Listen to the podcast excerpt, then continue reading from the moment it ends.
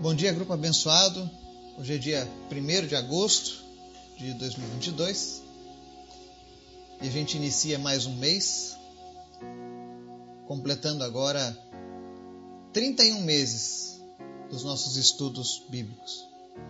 Tudo isso é para honra e glória do Senhor Jesus.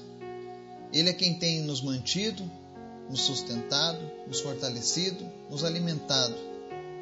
Tudo vem dele, é por ele e para ele nas nossas vidas. Então hoje para mim é motivo de celebração chegarmos a essa marca.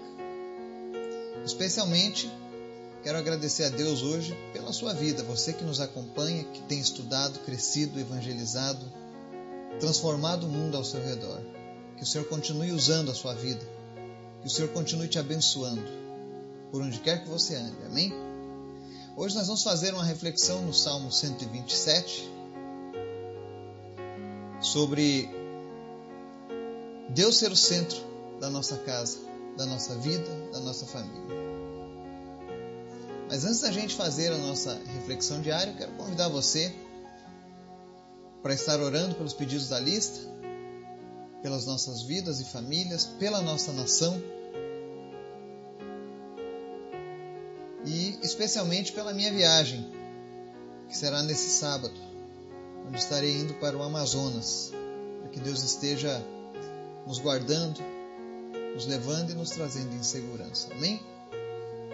Vamos orar?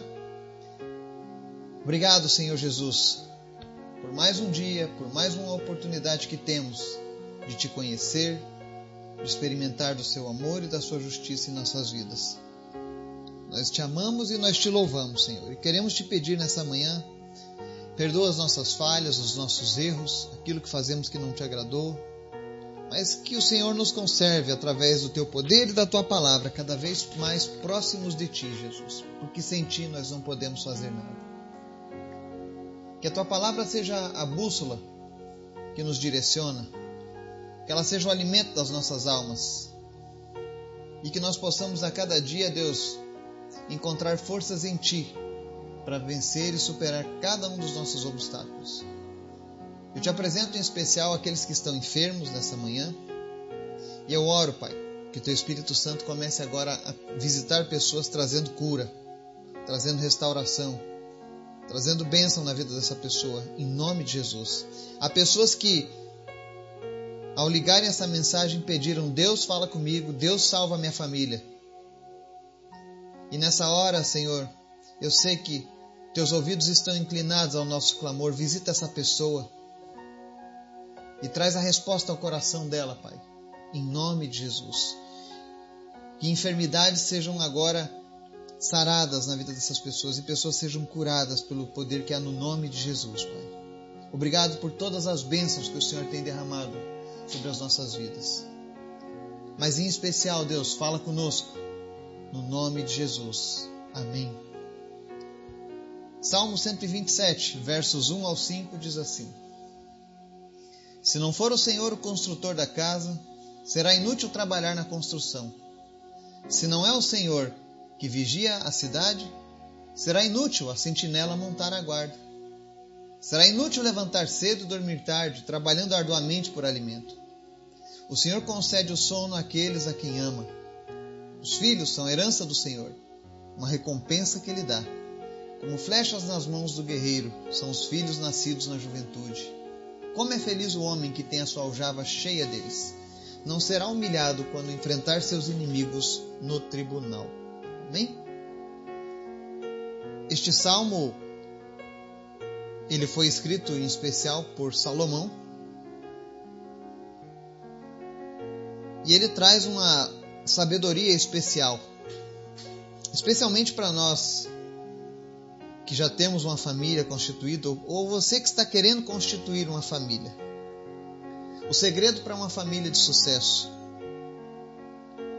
para uma família sólida, é você colocar Jesus no centro da tua família.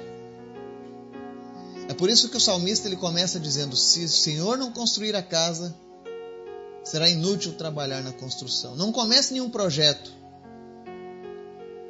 especialmente uma família, sem colocar Deus no centro dessa família. Porque a tendência natural das pessoas sem Deus, dos relacionamentos sem Deus, é o fracasso. Quando alguém inicia um relacionamento, quando alguém inicia um processo, uma família, e Deus não faz parte desse acordo, dificilmente ela vai ter sucesso. E a vontade do Senhor é que nós estejamos uma vida plena, que nós tenhamos essa vida em sua plenitude. Então convide o Senhor para construir a sua casa. Você que está começando uma família, um relacionamento, pergunte ao Senhor se essa é a vontade dele. Se essa pessoa a qual você escolheu de fato, ela tem uma vida com o mesmo Deus da sua vida porque senão a construção já começa falida. São raros os casos em que aquilo que começa mal não termina mal. Ele só, só termina bem se tiver Jesus. E aí ele segue no mesmo versículo: Se não é o Senhor que vigia a cidade, será inútil a sentinela montar a guarda.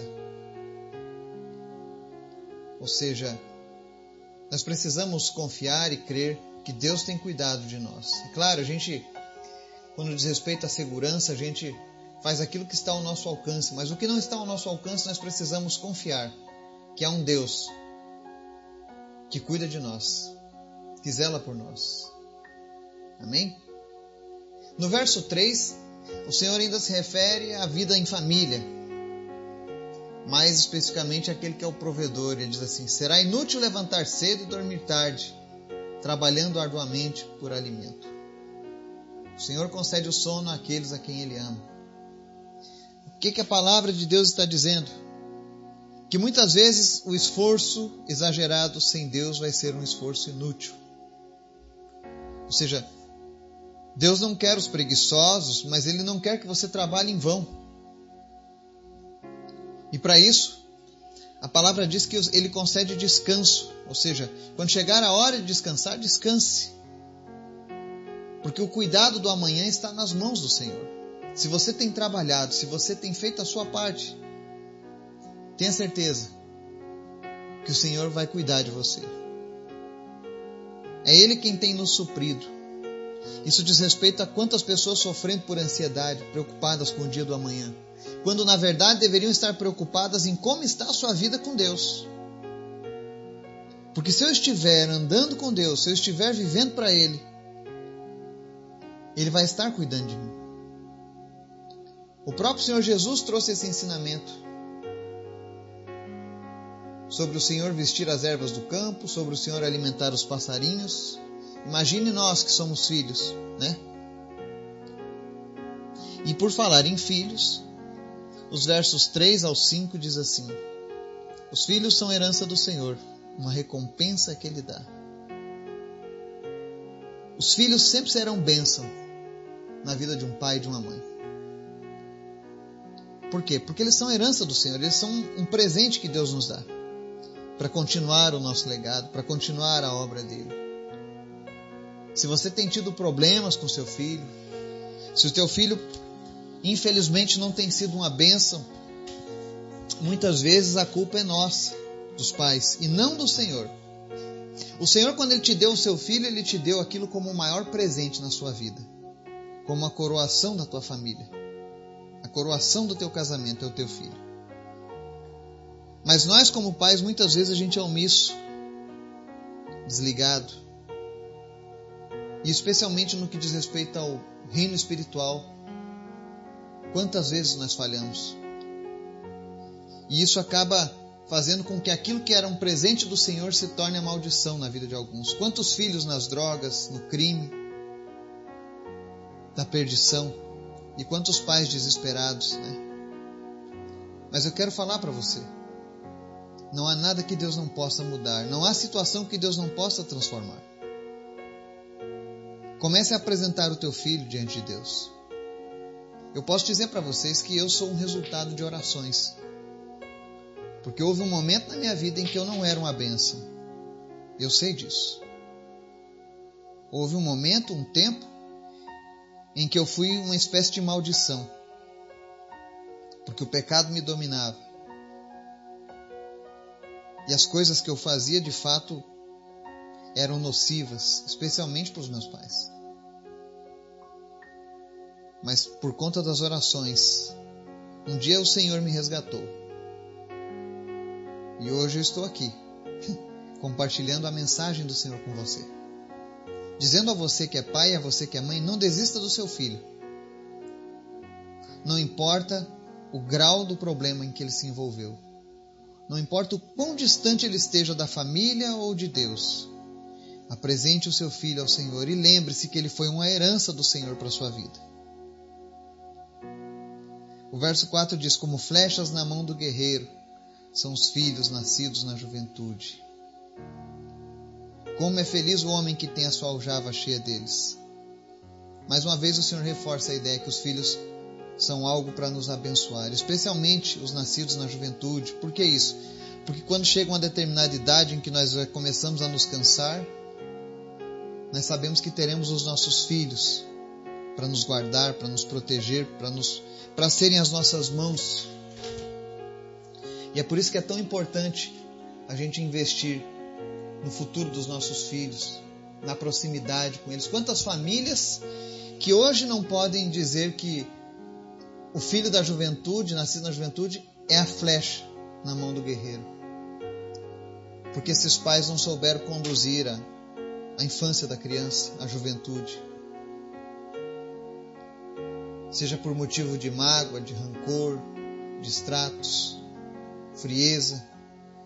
E aí, quando o filho se torna adulto, o filho abandona os pais e não quer mais saber deles. Mas mais uma vez eu te digo: tudo é possível ao que crê. Não há nada que o perdão e o arrependimento não consertem. Se você está distante do seu filho, ou se você, filho, está distante dos seus pais, hoje é tempo do Senhor de reconciliar. É tempo do Senhor de você voltar para casa, de você reatar os laços que foram perdidos com o tempo. Porque o teu propósito como filho é, é esse: é trazer a alegria para os teus pais. E o propósito seu, pai e mãe, é ver a alegria na vida dos seus filhos. É por isso que Deus dá essa palavra hoje, porque Deus quer reconciliar famílias aqui. Então, se você tem algum problema, se você tem alguma, alguma rusga, algum, algum probleminha do passado que não foi resolvido entre família, entre você pai e você filho, ou entre você filho e você mãe, Hoje é o tempo que o Senhor te chama para restaurar a tenda, para restaurar o lar. O Senhor quer ser o construtor da tua casa, da tua família. Então convide Ele para reparar as brechas, para reparar aquilo que foi quebrado. E confie no Senhor, porque Ele é fiel e poderoso. Que o Espírito Santo venha abençoar cada família deste grupo. Que as nossas famílias sejam fortalecidas no Senhor. Que Deus nos abençoe e nos guarde em nome de Jesus. Amém.